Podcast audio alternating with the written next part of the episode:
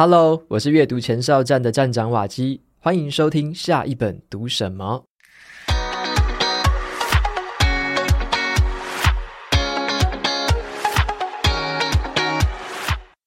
今天我要跟大家分享的这本书叫做郎祖筠的《泛眼生活学》。那作者呢是人称千面女郎的郎祖筠郎姐。那她就在这本书里面啊，分享她三十多年来的这个表演心法，还有一些生活哲学主题啊，包含了很多，有认识自己、有沟通表达、情绪管控，还有创意发想。那我今天很荣幸可以邀请到郎姐来上节目，跟大家一起分享一下这本书。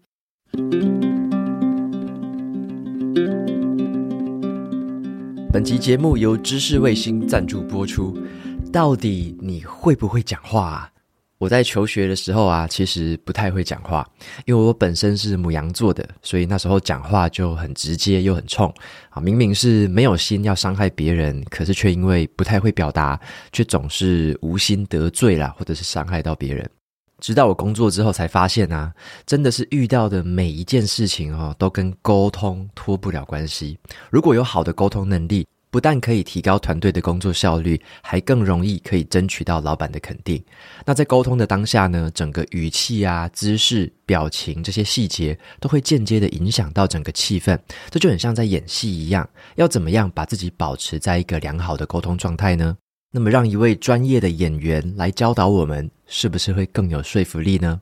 那这一次啊，由知名演员郎祖筠老师，还有辩论专家高国峰老师，他们一同打造了《突破心防沟通术》这门线上课程。那这堂课呢，会让你去理解对方跟我们的立场差异，然后用一个适合的角度去进行双方的会谈，最后呢，达成共识。这堂课还可以让你学习怎么样掌控情绪，让沟通的过程更温暖，不失去理性，又可以把话说进对方的心坎里面。这堂课不只可以运用在工作环境中，还能够应用在亲子沟通以及朋友之间的相处里面哦。一月二十八号之前，只要购买课程，限时优惠低于四折。结账的时候，输入专属优惠码“逻辑表达三五零”，就可以再折抵三百五十元。有兴趣的朋友，欢迎前往节目资讯栏参考看看哦。那首先，我先请郎姐跟听众朋友。OK，郎姐已经忍不住想要跟大家打招呼了。对对对，你好，你好，还有各位听众朋友、观众朋友，大家好。嗯，我是郎祖云。OK，那很开心邀请到郎姐，因为在访谈的时候，我就想说做了一点功课，然后我发现郎姐你是在一九九一年的时候出道，是，然后。你出道的时候，我其实好像是四岁，我自己看一下，我当时是四岁，所以我就想说，我好像在电视节目上啊，从、嗯、小到大都常常看到你各种频道啊，各种节目上出现。对，越呆就越多人会讲。对，OK。那如果有听众朋友还不认识的话，我简单讲一下郎姐她的 为什么被叫做千面女郎。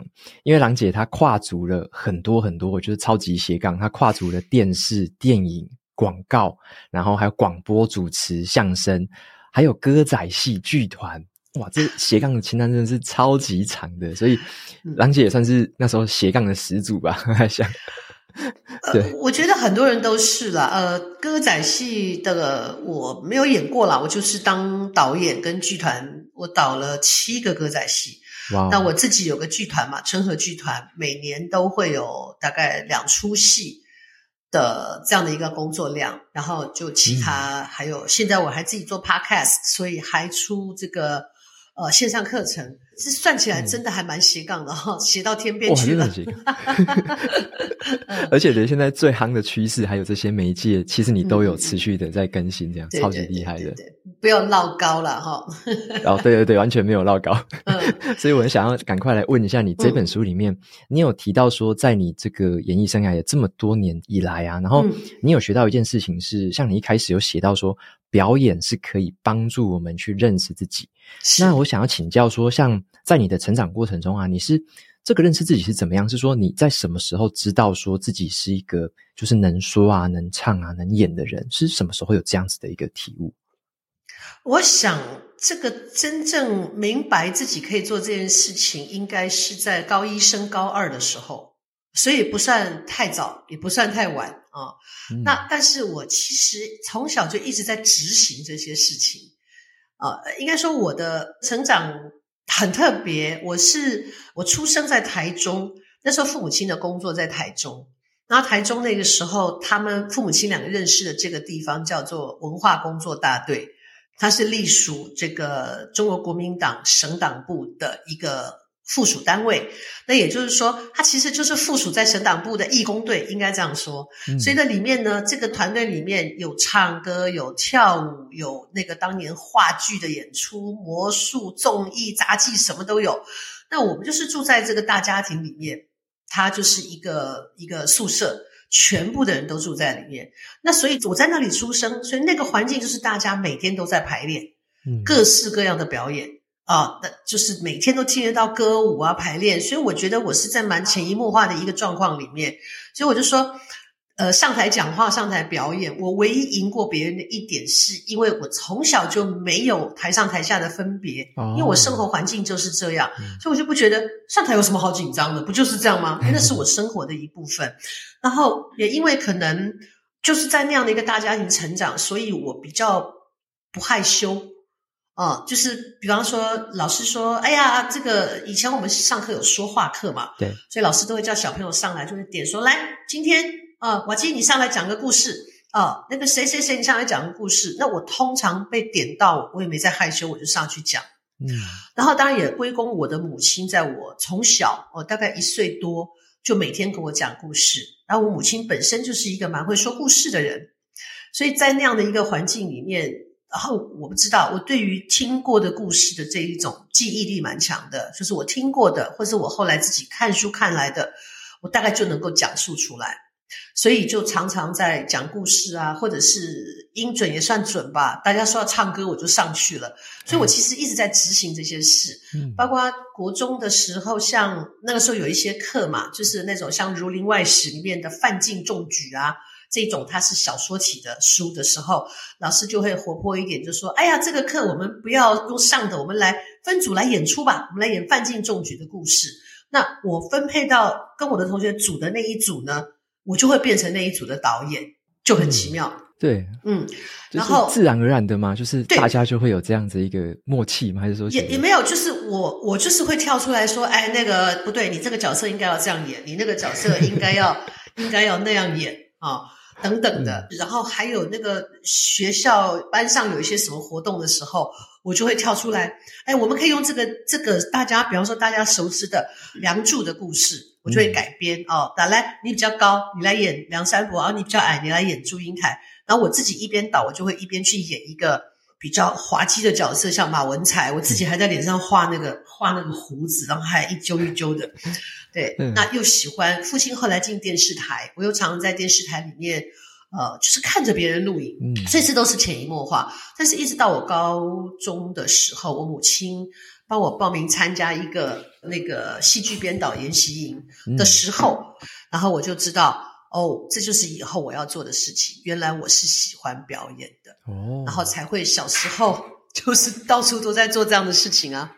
哦，咦，而且我蛮好奇的是说，像。我自己跟我女友有时候在看一些剧啊，然后我们也会看京剧啊，嗯、看一些表演这样子。然后蛮好奇，就是说像以前好像就是比较，我也不知道是不是流行，就是说那种演艺班啊，或者是表演班，或者是表演专班这样子的。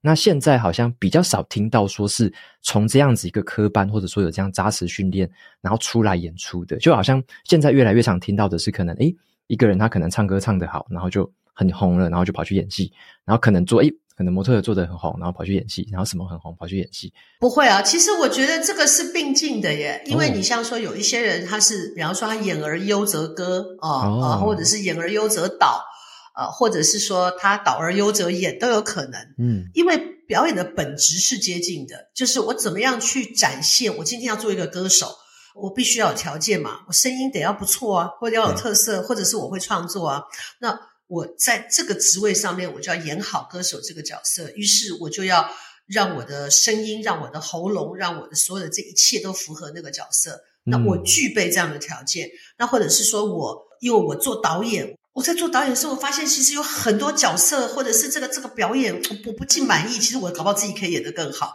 嗯，对。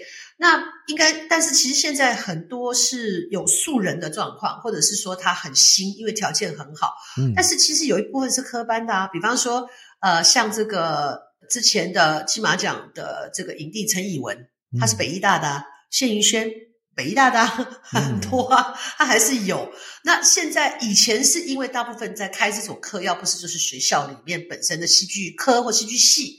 啊，那要不然就是呃，跟电视台，比方说啊，台式训练班、哦、啊，华式训练班这样子的一个状态。嗯，但是其实这几年还是很多，呃，很多的话，就比方说他是跟着剧团来的。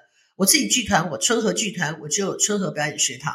嗯，绿光也有啊，然后这个果陀也有，那中部有大开呀、啊，很多很多这样的课程。那或者是有一些学成归国的，也是会开表演课程，或者是用表演课来。呃，进阶一些其他的特殊训练，那包括现在有一些影视的，在开拍之前会找这些老师来指导或急救。嗯，其实它一直都存在的。嗯、那你说那种呃，如果说他没有接受过任何表演训练，他一开始就接触到什么大戏，而且表现不错的话，嗯嗯、那就是第一个他有天分，然后导演也引导的不错，嗯、同期一起跟他工作的演员也很帮助他。那事实上。呃，不只是艺术领域了，不只是表演，所有的艺术领域，美术也好，音乐也好，或者是说，呃，各个各个行业，你为什么对这件事情是特别有感觉？你特别能力强，那个就是老天爷赏饭吃啊！每一个人的基因，嗯、每一个人性向跟能力不一样嘛，就是就是 a gift from from God，就是这么简单。嗯、所以有表演才分的人。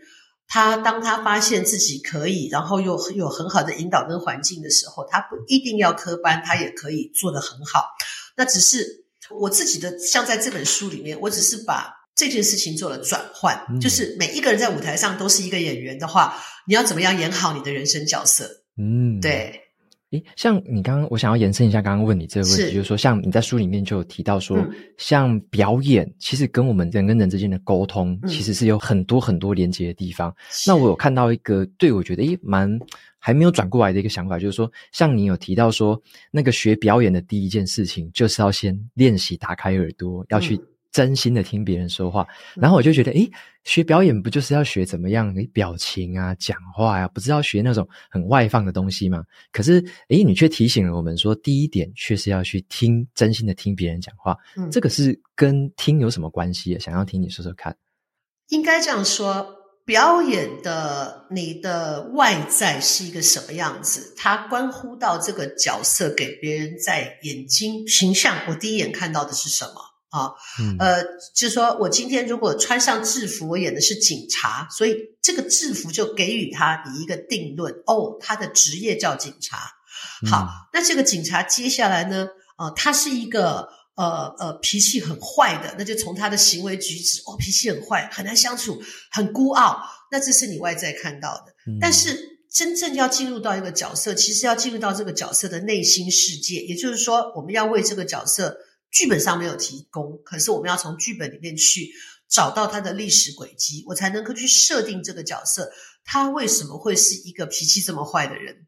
他遇到什么事了？啊，这故事里面一定会讲出来嘛，啊，然后就从这些轨迹里面去设定这个角色，他从里面他的性格一直到他的外在，我们的外在一定是来自内在的性格跟情绪才会有的反应，所以我们在教表演的时候，通常不是会直接去教你的外在。外在可以去包装啊、呃，服装啊，或者化妆啊、假发这些都可以包装。那可是，呃，你从里面出来的这个眼神啊，或者是说他表现出来的状态，他跟别人之间的沟通，那就是从很里面的。那我为什么说聆听啊？因为呃，我们在演戏的时候，虽然说大家台词都背起来了，我也知道你要讲什么，你也知道我要讲什么，可是。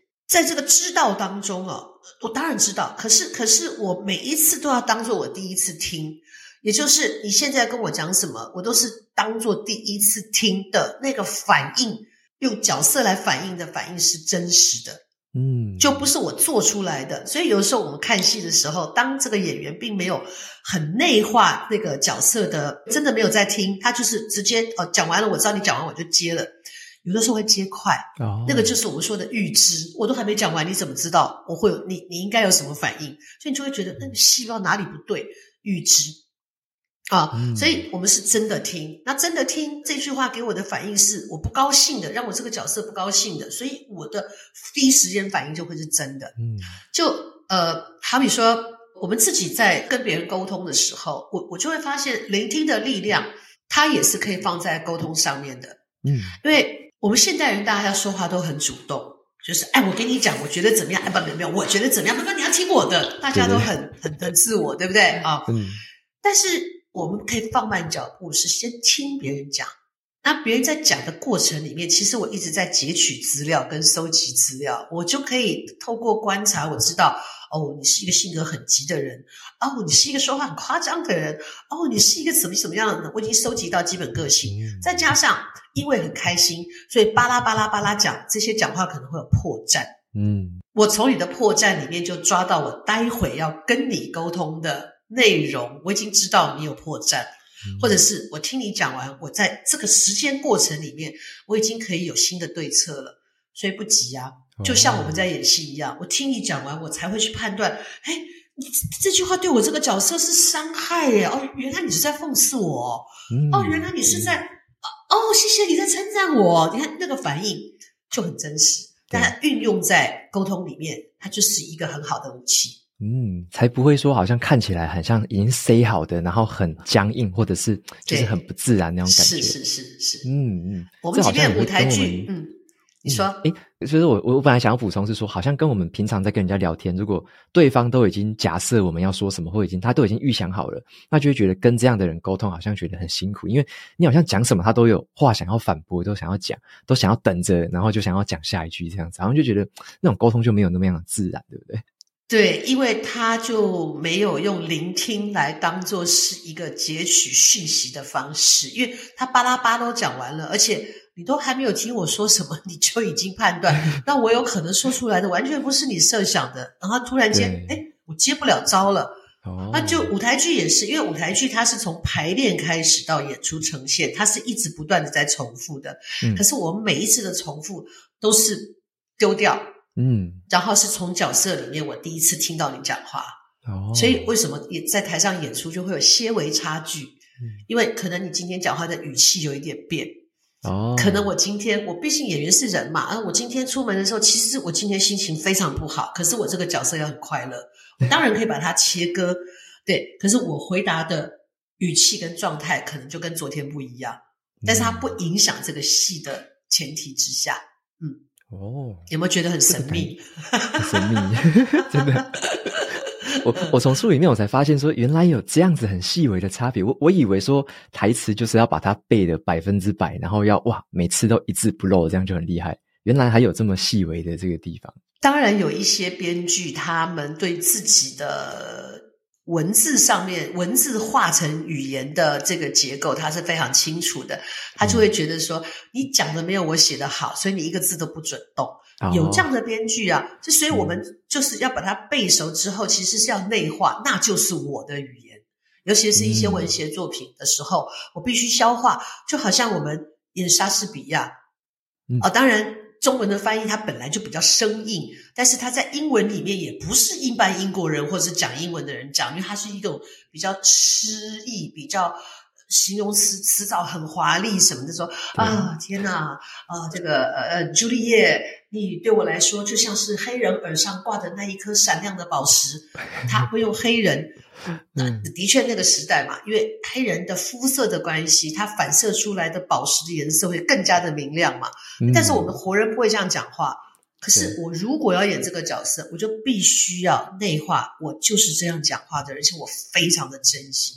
哦，那他就会被接受啊，或者是古装一样嘛。我们现在哪有人这样说话的？哟，这我说的，这是哪一宫小主啊？这没有人这样讲话。可是我必须要内化成为，这就是我讲话的逻辑。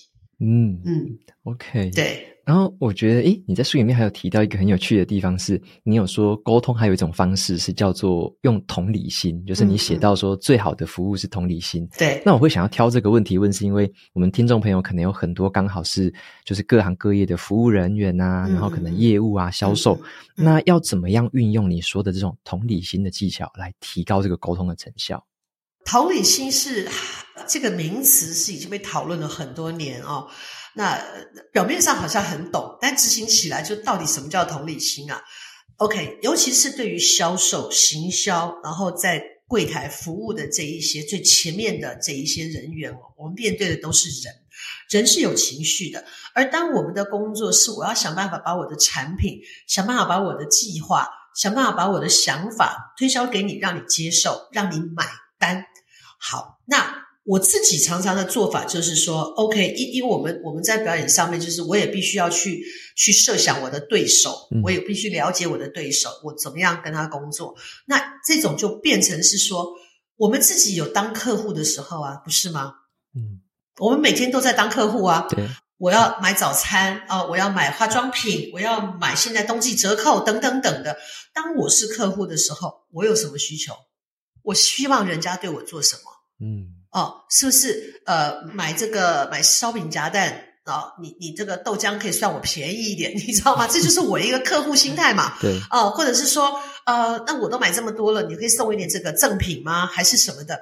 所以我说的同理心哈，就是服务，就是你要把这个角色变到你的身上。嗯。我现在是一个专柜小姐啊。哦然后呢，专柜小姐，人家来问你说：“啊，请问你们这个这边的柜附近有什么某某牌子吗？”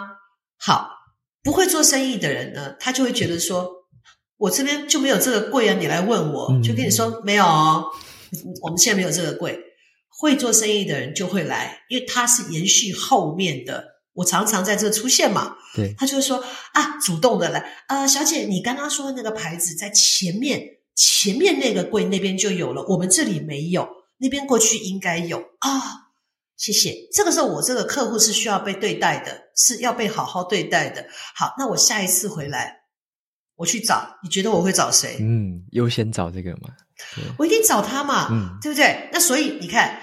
真正会做生意的人，他理解顾客在想什么。那也就是说，他的同理心就放在说：假设我今天是这个客户，我问到一个这样的问题的时候，我不知道去哪里找，可是我提供了他的服务，我延续了未来他会跟我合作的关系。买卖不成仁义在。嗯，所以这个就是，其实所谓同理心，就是设身处地，就是角色转换。我进到那个我要服务的那个人，我要沟通的那个人的角色的时候，我自然而然就会去设想这个角色需要什么，那我该怎么做？那他就会比较全面，而且也比较能够体会。哦，原来他在这个角色上不容易耶，那我应该要怎么样跟他一起 work？哦，有点像是你说角色互换，是不是？有点像你在。就像你说，哎，要演某个角色的时候，嗯、你就要像你刚刚说，整个真心诚意的带入进去，去思考说他是怎么想的，他可能会有什么样的感受，这样子。对，我我再举一个例子，我们有时候会碰到一些老人家哦，长辈，嗯、可能他们呃说话的，包括思考，包括所有的一切，他都变慢了。对，甚至他对于一些新的事物，哦，他来这里好多年了，就你突然推出新产品，他讲不出来，那怎么办？那一般我们就是说啊。你你啊，麻烦你快一点好吗？后面很多人在排，诶嗯，是不是大家都很不高兴？对对。可是如果我们现在就是说，哦，他是一个老人家，我家里面有阿嬷、有爸爸、有妈妈，他们现在年纪大，的确思考速度变慢了，行动变慢了。他看着这些新的东西，他不知道怎么选择哦。因为你看，我们以前喝手摇项目很简单呐、啊。对，现在有一些好奇怪的名字哦，对，对不对？什么大海之味奶盖，什么什么，这大家就是 什么东西看不懂，很多看不懂嘛，对不对？啊、哦，甚至我我们都还有看到那个，我看到一个茶，我都笑死了，它叫性冲动，因为它里面加了杏仁，茶是用那个杏。对，所以就是老人家看到这个，诶，这个孙子怎么扣一呀？吓死了，对不对？人家搞不好还觉得你写错字。可是如果我们站在这个老人家的立场，就知道哦，对，我的爸爸妈妈和我的爷爷奶奶也是，他们现在真的没有这么快速，然后思考要久一点。那于是我为了要达成一个良好的服务，我把他当成自己的爷爷奶奶。另外一个就是，如果我现在这么老了，我希望这样别人这样对待我吗？不希望。嗯，你不要的，别人也不会想要。所以你看，这是两层：一个是我家里有这样的角色，一个是假设我变成这样，我希望会怎么样？嗯，这个就是我们讲的角色互换。嗯，然后设身处地，然后它其实就是一个同理心啊。哦。那像，因为我看你书里面有提到很多，其实也关于沟通的，你写的章节是占了蛮多篇幅。我想要再特别挑一个比较实用的哦，嗯，就是说，像你有提到的一件事情是。要去克服那种上台的紧张感觉，因为我猜一般人啊，尤其是在职场上的可能新鲜人啊，在工作的朋友们，在上台报告或是要讲话的时候，就会觉得哇很紧张，可能有些人会胃痛很夸张那样子。那想要请教你说，有没有什么方法，或者你书里面提到的诀窍，是可以帮大家克服这个困难的一些小撇步？这样。首先，我先讲一下哈，这个放眼生活学，它其实不是一个教表演的书，它其实就是在教大家认识自己。从自己的角度里面去找到一些、嗯、呃沟通啊，跟呃一些职场上可以运用到的一些状态啊，就是从表演里面延伸出来的。那的确，上台或者是面对大众说话，一直以来都是非常多在企业里工作的人的困扰。他还不一定是年轻人，嗯、有人在企业里面几年都没有跟大家 说过话啊，而跟大家老是说人多的状态。那所以其实。应该是这样讲，当我们面对我们自己熟悉的事物的时候，其实你不会那么紧张。嗯，那紧张的原因来自于这件事情我不熟悉，而它的不熟悉可以分成几个程度：一个是我从来没有这样子跟大家说话，我好紧张；第二个是我根本就没有为这种事情做过准备。我最近一直在讲一个状态啊，就是跟我等下讲课程是一样的，就是我们的。想法，当我们在想的时候，thinking，还有我们在阅读的时候，reading，它不一定每一个人都能够整合变成 talking。嗯，那我是比较特别啦，因为从小听故事，从小被训练，所以我是看完就可以讲的人。但不是每个人都能这样的时候，那是不是他要更多加的练习？嗯，就好像今天老师要考体育体育课，老师说好，我们要那个要考排球，要考脱球。要考发球，好，我我都没有练习的时候，我的脱球跟发球其实都不会很好。但如果我每一次上课我都有认真练习的时候，即便我本来就对这个运动不熟悉，但是透过了练习，我就可以比较顺利的发球、脱球。我起码是可以安全过关的。嗯、那说话也是一样，你不经常说话。我说的说话是在于正式的，包括沟通、包括报告、聊天，谁都会嘛。可是你也会发现，在生活当中很多的聊天，也有很多人是词不达意的。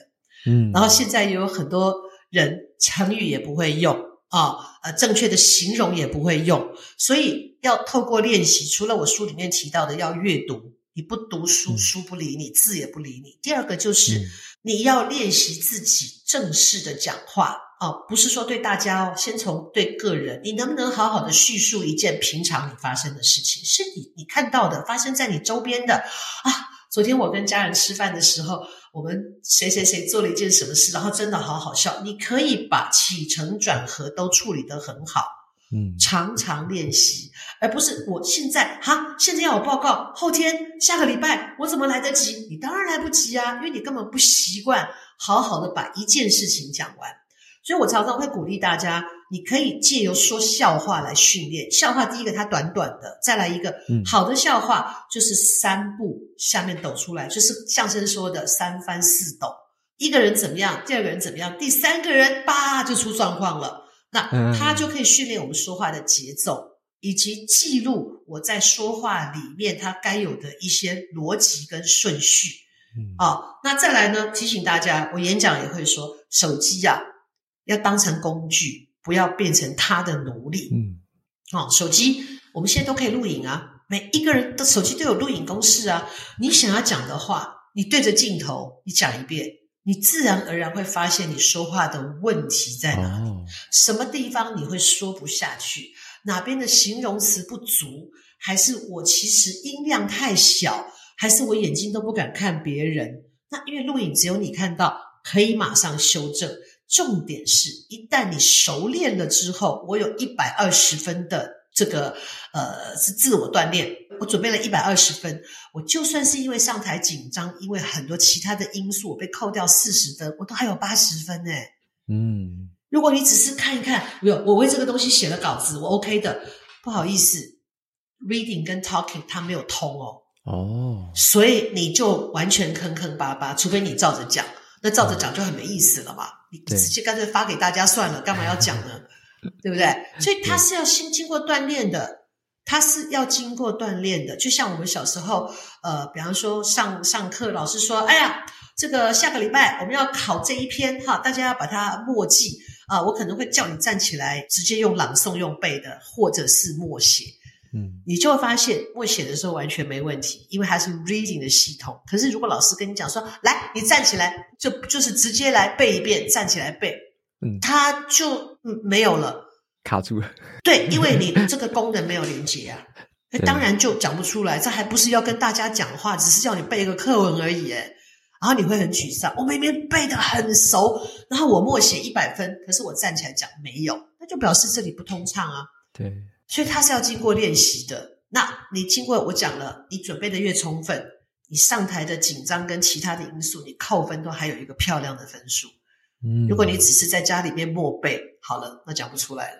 嗯，这个让我回想到我，我还是在职场新鲜人的时候也是一样，就是上台会很紧张。嗯，那时候我做的比较像是郎姐提到的方法，就是我会先写逐字稿，嗯，就是有点像把那个要讲什么就先写，然后写完之后再对着。镜子练习这样子，对，那以前手机可能还没有那么方便呢，我就还没有想到说可以把它录影录下来，然后再重播。嗯，那郎姐刚刚提到这方法，我觉得也很棒，就是可以录影录下来，然后重播，看得比较清楚。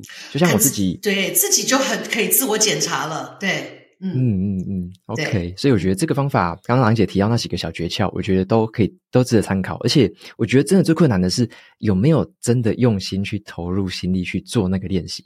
如果真的有练，然后一持续持之以恒的持续有锻炼的话，那这个能力的进步跟提升，这是一定是非常快的。而且我也是发现我在很后来，也在职场过了好几年之后，才会变成说上台之前才会渐渐的不紧张，因为会比较知道说，OK，我我已经。大概准备好，我平常。环境你也熟悉了嘛，对不对？对，环境也熟悉了。嗯、对，就好像我们为什么我要学开车，嗯，而且开车根本就是一个 routine 的一些动作嘛。那接下来就是我们对面对各种的车况提出来的反应嘛，面对的反应嘛。但是它的基础是一样的啊。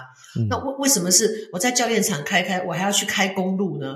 那就是面对不同的反应。可是我这个技术一旦学会了，啊，我开车好轻松啊！我眼角我都可以看到，哦，哦，那边有车子来了，我要怎么闪，怎么躲？那就是熟练嘛。没错，是一模一样的，嗯，说话也是技术啊，一样的。嗯，OK。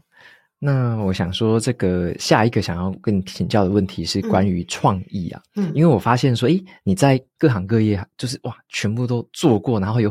做过很多很多不同的尝试，然后我猜你应该不是那种会按部就班或者是死板做事情的人，应该是很有创意的。然后你在书里面就有提到说，会怎么样去发挥创意。那想要请你跟我们分享一下，你是怎么样去在平日当中去找到这些创意的小元素，然后在正确的时候或者说在好的时候，有你又可以把它发挥出来，这样。在我很早期的演讲里面，我有提到一个重点哦，就是我觉得人一定要保持一个赤子之心。为什么？嗯，呃，赤子之心让我们一直保持好奇心。嗯，人只要好奇，生命就会有趣。嗯，人只要愿意好奇，你就会发现，在各个角落别人看不到的地方，你都会看到一些好玩的事情。而这些好玩的事情，透过我们拿眼睛去看这个世界。它就变成我们的 data，而这些 data 可能它，因为我看过，它就会被存起来。这存也许不是存，不是很重要的事情，你没有刻意记，可是它就是会在你需要的时候，它会跑出来。哎，我曾经看过一个什么，好像这个跟这个加起来可以怎样？那创意真的就是这样来的，就是跟生活当中，就像我我我的智商没有说比别人高到哪里去，但是我一直保持对于。我的生活当中、生命当中很多有趣的事情，对人的观察、对物的观察，哦，那他就会莫名其妙跑出来，或者是以前我们在排舞台剧的时候，常常人家就会说：“哎，怎么感觉你们每次休息都花好长的时间，而且都没有停的在讲话？然后事实上，我回头在审视这件事的时候，因为这些人都是喜欢表演的人，喜欢创作的人，嗯、所以在一起的时候，那种聊天打屁真的是天马行空，嗯、常常会讨论出，哎，等一下，你刚刚讲这段话有意思哎，说不定这可以变成哪一个剧的一个内容，或者是说这是一个新的发想，啊、呃，就是这样来的，所以。但但是跟现在年轻人的聊天打屁会有点不一样，现在真的有点太屁了，没有内容。我不能说全然啦，但比例上，或者是他们聚在一起不聊天，有联系不聊天是在打手游啊，所以 所以不太一样。那就呃，好比说，有人问我说，你怎么去写一个一个呃，我们就说 talk show 的一个段子，或者是相声的段子哈？对，相声其实我的师傅吴兆南老师他就说，相声其实就是。呃，臧否时事，嗯，也就是说，现在发生了什么事啊，呃？那加上表演的施法生活，因为生活里面有很多的特色。好比说，我们今天打电话，现在都是语音服务，对，对不对？好，我要去预约什么什么的，那现在都语音，现在大家被语音气得要命。那我这个内容，我是不是可以就发展？嗯，我光是在台湾哦，哦。就是啊，你好啊，这里是知识卫星，嗯、您要找谁？请拨几几几几几。好，你终于找到了，对不对？我们说医医院哈，医院比较好玩。您要看加医科，请按一；骨科，请按二；耳鼻喉科，请按三。就你听完，你已经忘记你要去哪里了，对不对？然后就，哎，重来，重来以后就，请选择语言，你要国语。还是要听下台语，你还要讲客家 or English，那我再多加一点点，对不对？哦，就是比方说，我说台湾族，哦，卢凯族，泰雅族，我今晚我是哪一个？又来一遍。嗯、那再加上各种科，你这就已经可以直接写段子了耶，直接可以写内容了，对，对不对？对对，然后那或者是说，现在的诈骗很多，它有。电话语音跟人的讲话的哦，也有这个讯息的 Line 的 Facebook 的 IG 的各式各样的，它有各式各样的骗，比方说他拿国外的影片来跟你说哦，你看我这个东西穿起来多漂亮，而且是美国进口的，结果你收到的是个烂东西，完全货不对办，气得要命，而且还找不到人退款，这也是一种骗嘛。对，那更不要说其他的，就直接从你的账户里面把钱拿出来的哦，或者是骗你去拿赎金的，各式各样的。你光是这一些骗术，你去设计里面的对话的时候，他也许他的对话没有这么有趣，可是经过我们的设计的时候，就是每一个几乎每一个人都会碰到这种情形，我就会有同理心，我就会觉得说，对耶，真的哇，好会骗哦。那也可以变成是一种提醒嘛。对，所以创意其实就是从生活当中来的。那而且，呃，我觉得也不要去，就是说，有的人他真的天马行空到你觉得，哦，天哪，你怎么可怎么可能？这怎么可能？可是我们从以前的历史看到现在，有很多的发明，对以前的人来讲，怎么可能？都是不可能的。对，所以人脑想得出来的事情，它总有一天会被发明出来，对不对？就像我常常举的例子，就是潜水艇。嗯，在十九世纪德国发明潜水艇之前的很多很多年前，有一本书叫《鹦鹉螺号》，它讲的就是潜水艇的最早的概念。因为这个主角有一天就跑到一条船上，是可以下沉的。他从他的那个船的那个镜子，就是我们现在叫舷嘛，哈，那个窗，他就看到了鱼。然后那个船长还喜欢嚼烟草啊，等等等。那时候根本没有潜水艇这种名词。可是谁知道，在几十年以后，真的发明这样的东西？嗯，谁会想到？它是个科幻小说啊，可是，在现实当中被落实了。嗯，所以每一个天马行空，它很难说都会是未来一个。我们在三十年前，谁会想到手机这么好用？嗯，谁会想到一个贾伯斯颠覆了整个地球？嗯嗯。诶，郎姐，你自己记这些灵感，或者是你会用手机去记吗？会用开什么记事本啊，还是什么语音录音之类的吗？呃，会，我比较喜欢拿呃，就是用书写的方式。对，哦、像我的笔记本里面，因为 连旅游我都会做这个事情。像，然后、哦、你把对对对，我就会我就会把它写在我的记事本里面，然后我就会写一个大纲，就是我等一下要做什么。对，比方说，嗯、我在旅游的时候，我就想了想了十个还十二个的奇幻故事。哇哦！对对，奇幻故事，然后它应该要怎么被写下来或什么的，对，奇幻小说，对我就会类似像这样子，我全部都列起来，对，哦、这样子我就不会忘记因为我是有过教训的，嗯、所以我都是真实教训的时候，我跟大家分享，因为点子这种事情哦，你没有立即去处理，有时候那个点子就是来一下就走了，嗯，我。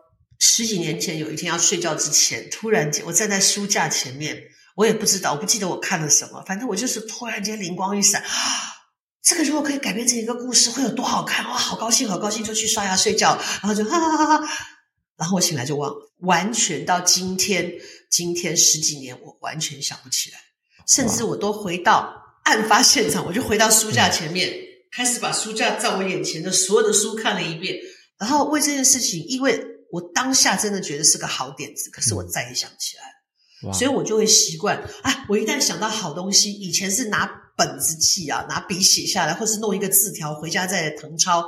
那现在有手机，它有记事本，非常方便啊，就直接把它写下去，不会花多少时间。可它未来就会是一个 maybe 会用到的一个讯息，或者是真的就是一个创意就出现了。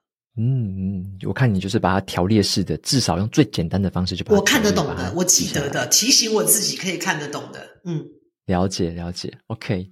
因为这个也是我自己很好奇的，我也是，因为我自己现在是才渐渐的习惯说用语音转文字，就是我直接拿手机，然后对着它讲，嗯嗯、它就会变成文字，像你刚刚那样条列式的这样。是是，嗯。那我在前面有跟你一直问到，诶，一些斜杠的那种事情，嗯、我然后我现在问你这个问题是，你最近又斜杠到了一个新的领域，就是线上课程。嗯对对，因为我发现，哎，你这个线上课程准备要开班，然后这个课名还蛮特别的，叫做“突破心房的沟通术 ”，然后要从逻辑到表达的全面应用。哎，这堂课是怎么样？就是说，我看你还有跟另外一个讲师联手合作，就是跟一位辩论专家合作。那这是一个怎么样的课程？会跟我们介绍一下。其实这个契机呢，它跟创意跟生活观察也是一样很有关系。呃，之前有有我的朋友开了一个节目，叫《谁与争锋》，语言的语，他就是在讲上台讲话，所以就分组。然后每一组有自己的导师，那我是其中一组的导师。那他们会预告我们说，接下来我们可能要做哪一类型的这个演讲，然后互相说服。其他会有一些导师会打分数，看谁胜出。那结果他的题目就出到辩论。那辩论其实是一个非常专门的技术，它不是说今天跟你讲说啊，你就是要赢就对了。它里面的技术就包括了说，它是非常快速的过滤、演绎、收集，然后找到对我有利的。它所有的条件跟它的它的理智是非常清楚、条理分明的。我找到我的赢面，而且我一定要一定要压倒性的。把你的论点压下来，我的论点才能被突出啊！嗯，那就就遇到了这个高博峰老师，他本身就是辩论专家，因为他带领的团队经常比赛都是冠军的。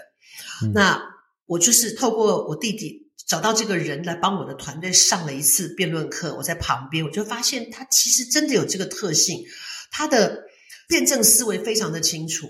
但是如果只是用辩论的方式来谈到沟通，来谈到人际关系的这个，我们说到到这个谈判的话，它会过于犀利，它很尖锐，因为它的目的就是我要赢，我要用我的论点，要用我收集到的资料，我几乎有点像是攻击了。啊，没错，就你讲赢了，可是你把客户谈跑了。你把老板气走了，哦，你把能够维系的关系整个都切断了，因为他太犀利了。而且人本来谈判或是什么，不管你是再理智的人，他还是跟这个情理法有相关。我们总要留一点面子给人家，我们要给人家留点余地啊。然后我是不是也要替他着想，跟客户关系嘛？然后我后面要怎么跟他联系？这个就比较软性了。对，那这就是辩论里面没有的，甚至说，呃，我所擅长的，从表演里面去寻找自己的替代角色这个事情。嗯、那所以，国峰老师的理性跟我这边的感性结合起来，它就变成是不是只有外在突破的你的辩才无碍？那这个辩才无碍呢，它必须要有我在面对不同的人，我应该怎么样让自己变成一个呃这个变色龙啊，千面男、千面女。嗯，然后又可以顺利的把事情谈下来，然后在面对别人对我的质疑的时候，我都已经事先准备了，因为有理性的那个部分，是从两个方面到三个方面去做资料整理。我现在可以整理的讯息，我现在可以我需要的一些呃条件啊、我怎么跟人家谈条件，我要怎么开价，我要怎么去谈合作，各式各样的。但是因为面对不同处理的人，这个人有情绪、有个性、有习惯，对，有他喜欢的语汇，那这个部分我们两个加在一起，就会呃柔和掉这一个在辩论里面的尖锐。那同时呢，它也会强化了我在表演这边的更多的理性思考。它是一条一条条列的，它的辩证啊，哦，它的资料收集的能力等等的。那我们就把它加在一起。希望是一个很全方面的一个课程，对，嗯，他从沟通到可能谈判，嗯。刚刚郎姐你讲这个，让我想到之前，因为我前阵子访谈过那个就周牧之心理师啊，他就是谈那个情绪勒索的。嗯，我刚刚就发现，诶，我你刚刚讲的这两个方面的结合真的很重要，因为如果我只用我的感性层面，我只用我的情绪去跟对方沟通，想要去改变或说服别人的时候，嗯，这个时候其实就有点那种情绪性的那种勒索那种感觉，嗯，但是。如果我又只用辩论的，可能是诶这个很数字的啊，很分析的，嗯、很论点的，主要是态度很尖锐。对，这样 这样好像又是好像就是变成说又太太冷，然后完全不会有感性层面的这个沟通。嗯、那但是你提到说在课程里面，你反而是把这两个元素就是做一个很好的结合嘛？那这样的一个课程设计是，因为我觉得蛮蛮新奇的，就是说之前我比较没有去特别想过说，诶竟然可以有。分成这两个，因为这两个都是很专，好像是一个蛮专门的。像你说表演啊，怎么样有情绪、情感的，这个是一个很专门的。那辩论怎么样找到这些有条理，也是很专门的。那你们这样子的一个课程设计，这种整合是怎么样做的啊？因为这个好像以前我比较没有听过，但你们是怎么样想到说去做这样一个整合？必须要独特嘛，一定要做别人没做过的。对对对。所以我就是因为呃看过国峰老师上课。对他的解析，跟他很快速的去整理他现有的资料啊，以及他在看，就是我现在要迎面的这个战况，嗯，我怎么下手，怎么开口，怎么分配工作啊，怎么在我的思考里面，我的逻辑非常清晰，嗯，当然表演人逻辑也很清晰，不然他会会也会错掉，哦、嗯，那。我就是看过他上课，然后我其实就像我讲的，很多事情是你把它记下来了，你不知道它什么时候会开花结果。对，我就记得这个画面，我就记得了这这一场他在上课的这个内容，我觉得很有趣。这好像是搞不好是我自己都会缺乏的某一些冷静跟快速分析。对。因为商场如战场嘛，所以他必须要很快速。他可能有的时候他没有办法让我回家想三天，嗯，我当下可能就要做判断的时候，哦，他是厉害的。所以我也是，我只是一个想法，但是我接下来讲的话很重要，就是当你有想法的时候，而你觉得它似乎有可行性的时候，那接下来要干嘛？嗯，行动吗？当然是啊。嗯，可是在你你想行动之前，你是不是也要跟？这个对方，我们要把我们手上有的武器，我们会的这两样东西，你有这个，我有这个，它有没有可能结合？嗯、我们两个人之间要先协商，要先谋合嘛。对。然后，哎，对，我就指出来辩论的缺点是，如果他要当做是谈判跟沟通的话，非常尖锐。哎，国峰老师认同啊，他说对，因为我们只有一个目的，就是赢。嗯，我才没有什么面子，才没有在顾你什么，我就是要讲到你发火，然后你讲错话。但是这个就不是一个在职场上的沟通嘛，对不对？嗯、那我这边我也讲了，我说，哎，其实我这里的内容呢，刚好是辩论这边会缺乏的。老师，你听听看。所以我们经过了几次的呃，不管是见面啦，或者是线上啊，还有找我们的专案啊，大家的讨论就觉得。这是一个很好的方向，我们就是就像简单讲起来，就是理性跟感性的结合，对，成为一个非常好的一个呃沟通、协商、谈判的一些课程。那也就是因为这样，我们在想说啊，那现在。企业上哈，这一些上班的朋友，他们需要什么？嗯，那我们又把上班族这件事情就拆成两个部分，一个是比较接近，像我们如果说以职务来分别的话，就是比较内勤跟外面，嗯、那外面是业务嘛，对，就是现在很多的工作，它还是要靠业务哦，他还是要靠呃出去干朗博诺了哈，就是要出去说服别人跟我们公司合作，用我们的商品，我要开发新品，我要怎么样开发新的市场，这是比较外面的，比较内部的，就是办公室里面，然后也很有趣。那我们我们那个时候的那个专案，因为他自己本身是一个职业妇女。所以他就会遇到他遇到的问题，小孩的教养啊，夫妻啊，都是上班，然后他们也有他们的沟通跟谈判的问题。所以我们这堂课就变成三个部分，一个就叫一个屋檐下，讲家里面的隔代教养啊，然后这个比方说家里面的长辈老了，他的养老的问题，嗯，哦，是不是要怎么样，遗产的问题，子女教育的问题，哦，等等的这一些，他就会有十个题目在里面。再来就是我讲的比较针对在办公室里面叫一间办公室，嗯，那比较针对业务啊这种形态的就叫做一张名片，所有的一切都是从一张名片开始，各有十个不一样的主题，然后把问题呃丢出来，然后高老师的部分解，我这边解，于是他就会有我刚刚讲的两种，对，你知道你怎么去解这些事情，哇，条列我怎么分析，前前后后滴水不漏，好，到我这边来。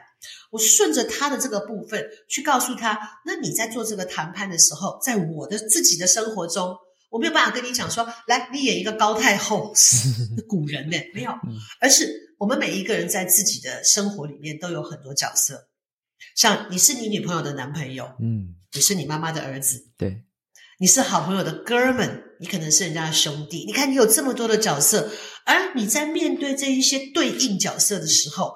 你跟他们说话的方式、跟文字、跟你的语言结构其实是不一样的，说话的速度、态度、情绪都会不一样。我随便乱讲啊，一般男生跟女朋友说话的态度，跟妈妈说话的态度一定差别很大，承认吧？啊，然后所以有时候妈妈就会觉得说，哦。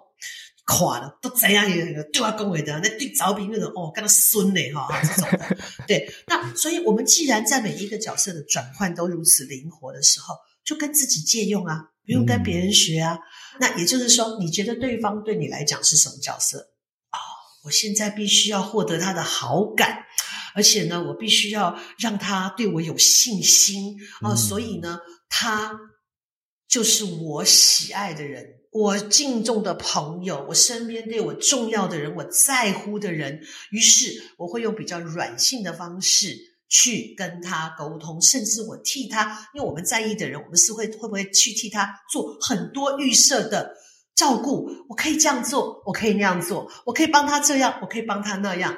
于是，当对方知道你的心意的时候，他会啊，怎么对我那么好？我们就是要给客户这种感觉啊？售后服务不就是这样吗？对啊，那我对他，我生命当中有这种这种角色的时候，我去对应他，我就是用一个我照顾情人的方法去面对这一个厂商。哦，但是那个是角色转换，并没有行为哦，不是说你要去对一个客户，你就要爱上他，没有，而是。你怎么去对待你的情人？你用这样的方式，他就比较软性，也比较能够被接受。刚好对方也是可以接受这样一个角色的，所以你两面都要看。嗯，这就是我们在讲的内容，就是这样。那我又可以很清楚的分析、解构，然后重新的结构，再加上这种软性的角色的这个扮演，不要说扮演，角寻找自己的角色，然后这样子加成下去。它就会是一个很完整的一个内容，再加上我自己做戏剧嘛，所以我在想，哎呀，现在年轻人好喜欢看影片啊，喜欢看有故事的影片，呃，当然有一部分是很无聊的啦，哈，不管。那既然这样，我给你看影片，你的印象更深刻，所以我每一堂课的前面，我会有一个类似像跟这个主题有关的一个前导的戏剧，就是办公室或是家庭。对，比方说他碰到问题，哎，明明这件事情 A 这件事情是我的强项，B 是你的强项，可是现在老板要我做 B 这件事，叫你做 A 这件事情，还说叫我们脱离舒适圈，他在想什么啊？这是我的苦恼，我就把它演出来，然后到我们把正式的课程讲完以后，我会运用我们课程里面提点的一些改变的方式，你怎么去改变？你怎么去面对？用那个方式，我做结尾，真的不一样哎。嗯，哎，所以我们是一个带着直接就是情境剧，以及解法哦、呃，以及落实，全部都让你看到的，这样印象会比较深刻。哇，听起来超生动的，就是对整个情境代入感这样子，对共鸣嘛。嗯、你为什么看影片会啊，我好感动？因为共鸣嘛，没错，嗯、对。OK OK，那这个的课程，因为我在就是节目这边也会把资讯栏这边呢、啊，就会放一些这个折扣码，是所以说折扣啊什么的，是是是，对，有兴趣的话直接看这边，因为我觉得哇，这个课程十堂，然后有超级多内容，加上这种情境展示的方式，没错。然后我们就有被要求的哈，十二月二十五号到一月二十八号，嗯、然后我们现在提供给想要上这个课程的朋友是低于四折的优待。所以呢，就请我们的瓦基在呃，大家结账输入折扣码，折扣码呃就叫做逻辑表达三五零，然后这个意思就是可以再折三百五十块，除了低于四折的课程价以外，再折三百五十块。哎，你们会不会太大方了？可以啊，专属给大家的。是是是，的确是我我们也希望有一些先进来上课的朋友，当然他就会成为我们的口碑嘛。是。啊，如、呃、如果他上了课以后真的可以改变，然后真的有帮助他，他自然而然就会成为我们很重要的宣传。对啊、呃，反正我们就是立碑作传嘛。我希望大家能够来这个课程里面，呃，得到他们想得到的。OK。那我就把资讯就是放在资讯栏，然后让听众朋友们可以去拿。感谢感谢。那我最后想要问你一个比较跟阅读有关的问题，嗯、因为我我看了你蛮多的报道跟一些对你的访谈，你就有提到说，你好像很喜欢看推理型小说的书籍，嗯、然后特别是日系的推理小说。是。那想要请教你有没有特别推荐哪一本？可能你最近读过，诶，你觉得诶大家一定要读，超值得读的这种日系小说？呃，我为什么是日系？我要先解释一下哈，因为呃翻译的问题，嗯，还有国情的问题。因为日本毕竟跟我们很接近，很多的东方思维啊、呃，跟这个一一些对一些事情的看法蛮接近的，但当然还是不一样。那欧美的话，主要是早期很多欧美的推理，因为民情不同，还有一些呃特色不同，再来翻译，它不是翻的这么。令人觉得顺畅，嗯、或者是觉得很冷硬哦。对对对，有可能，有可能。还有，因为生活习惯不同，所以他可能写出来一些这件事在我们这里是没有被发生的、嗯、哦。然后，所以你可能还要去查资料，或者是用心一点的出版社，他会写一个附注。嗯，啊、哦，所以因为国情的原因，因为我们很相像，所以再加上说，因为推理在日本实在非常蓬勃，嗯，他们有太多好的作家了。啊，从以前最早的什么呃川户江乱步啦，哈，到什么什么呃，现在近代的有什么高木彬光啦，哈，陆鹤什么我有点忘了，好多名字。以前早期什么西村金太郎、赤川次郎，到现代的近代的东野圭吾，嗯啊，宫部美幸，呃，凑家苗，啊名字应该是凑家苗吧？我常会把他名字记错。哦，这个很多很多的作者都很精彩。然后主要是他们的想象力真的非常的丰富，而且都是从日常生活去取材啊，就是可能比方说东野圭吾是说红色的手指，为什么这个阿嬷总是有红色的手指呢？哦，他讲到的是老人失智的问题，嗯啊，为什么是拇指情人呢？啊，这个这个是石田一良啊，因为现在的人都在滑手机，在手机当中滑到了一个大家可以聊天的群组。一两个陌生、两个寂寞的身份地位极度差距的陌生人，居然因为这样相爱相约自杀。嗯，他们就是靠母子写简讯，所以叫母子恋人。哦，他他反映了很多社会现象。石田一良也写推理，像呃大家知道的池袋西口公园，这个就是石田一良，他甚至还拍成影集。哦，那东野圭吾。我还蛮推崇的，就是我会推荐给我学表演的学生，因为他就是一个理性感性兼具的人。他学理工的，嗯、他所有的逻辑，他的怎么样去设计他的这个书的理智的部分，他是线条非常清楚。然后，而且他把每一个角色的特质写得很清楚。对于表演的人要做角色功课，是一个很好的指引。哦，对，他的角色都很清楚。那他感性的部分就是。他看似很冷硬，但事实上他关心在这个社会发生了很多角角落落，甚至是边缘人，他都观察到，所以他的故事才会这么多的呃感动。你看，像他之前的《嫌犯 X 的现身》，嗯，呃，到近几年拍成电影的呃《解忧杂货店》，嗯，啊，或者是拍成影集的这个呃教授 Galileo，哦，太多了，对，他太多的。那他最近有一本是比较新的作品，哈。嗯我现在有点忘记那个书名哈，其实大家就是上那个购书软体上面去找东野圭吾二零二三年的新书。不过我最近有发现一本书蛮有趣的，大家有看过那个《后羿弃兵》吗？哦，我看过的是 Netflix 这样，嗯，对，影集。那其实这是从一本书来的，嗯，好，这个作者叫沃尔沃尔基，他到今年才被拿出来出版。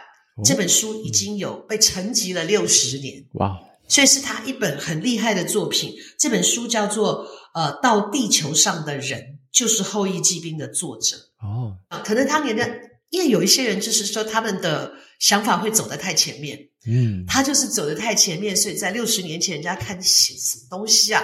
对，但是现在被发现这个书其实是他的作品是厉害的，哇哦啊。啊，那像像宫部美信的话，他很特别的是，他不只写推理，他还写时代小说。就是如果你喜欢那一种老情调的，呃，老江户的感觉的话，他有时代作品，就是专门在写以前的江户。嗯，那那个就比较奇幻一点点，里面就会有，比方说做鬼脸啊，然后在这个屋子里出现的怪物啦，啊，或者他有好几个这个系列。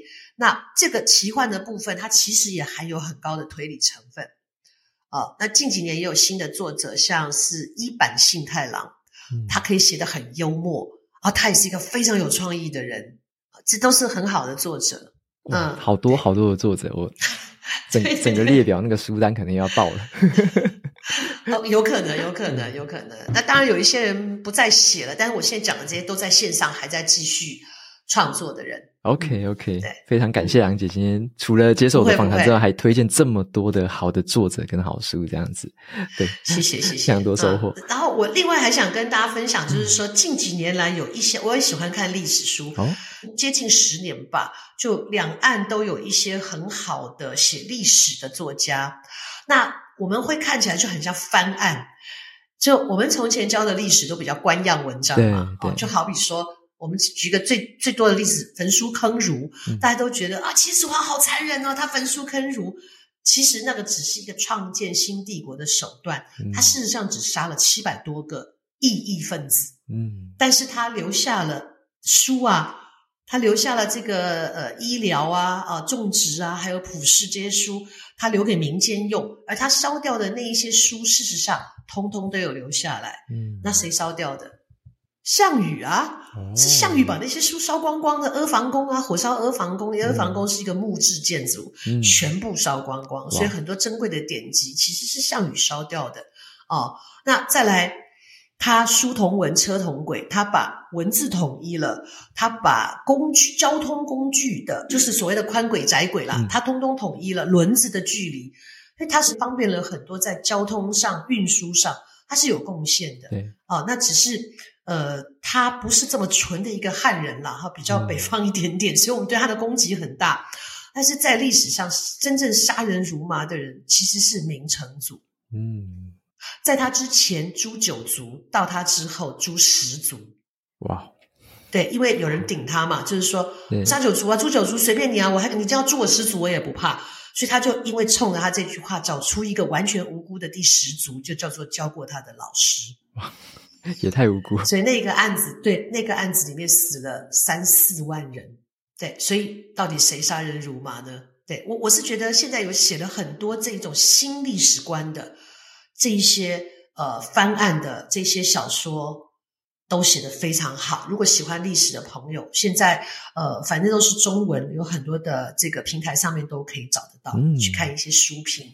哦，对对对对对对，我想起来了，对这本书我刚找到忘了，东野圭吾最新的作品叫《百鸟与蝙蝠》。哦，白鸟，白鸟与蝙蝠这本书他花了四年才写完。哇，他花了四年的时间，连他自己都说，他写完这本书以后，以后。他的一生就要想办法超越这一本他写的书。哇哦！所以你看，他真的很满意。嗯、对，OK，我等下直接去下。百鸟与蝙蝠，对对对，没问题。对，我都觉得，我都觉得那个平台都要给我颁奖了，到处都叫人家要读书，推广阅读。对呀，对呀，很重要。嗯、OK OK，那最后的话，如果说听众朋友们要看到更多你的资讯的话，有没有哪些平台啊或频道可以追踪到你呢？呃，我们直接就到这个我们现在这个知识卫星平台，那里面一定会陆陆续续看到我们释放出来很多的影片，包括这堂课它的一些特色，以及呢我们在上这个课之前要准备什么的前导，我们会说得更清楚，嗯、让大家在上课的时候可以更清楚。啊、哦，那当然要对我个人要要更有兴趣的话，就到我的粉砖，OK，然后名字不写错，一定找得到我。那或者是到我的春和剧团，春天的春，河流的河，那都会有一些相关的资讯。但但是至于这堂课，就是知识卫星，嗯，我们会陆陆续续放很多信息出来。好，那我就把刚刚你说的这个资讯，然后放在资讯栏，大家有兴趣追踪郎姐的，然后都可以到这边参考到这样。嗯，好，好，谢谢瓦基，谢谢谢谢你的时间，谢谢大家。嗯、好，那节目到这边就进到了尾声。如果大家喜欢今天的内容，欢迎订阅下一本读什么，然后也可以订阅我的免费电子报，每周收到一些最新的读书心得，还有好书金句。我们就下次见喽，拜拜。嗯，拜拜，谢谢。